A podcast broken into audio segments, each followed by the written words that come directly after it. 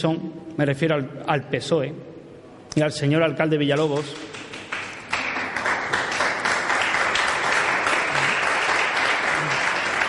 porque hasta el momento no hemos hecho declaración alguna en contra de ningún otro partido, más sin embargo parece que a ellos se les llena la boca hablando de nosotros.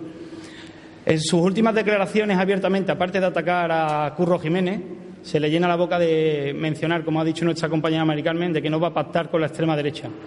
No se preocupe usted, que nosotros sí que no vamos a pactar con la extrema mediocridad.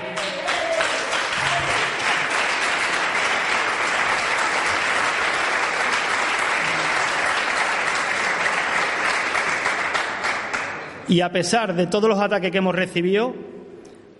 tengo la certeza y la tranquilidad de decir que sin novedad en el Alcázar,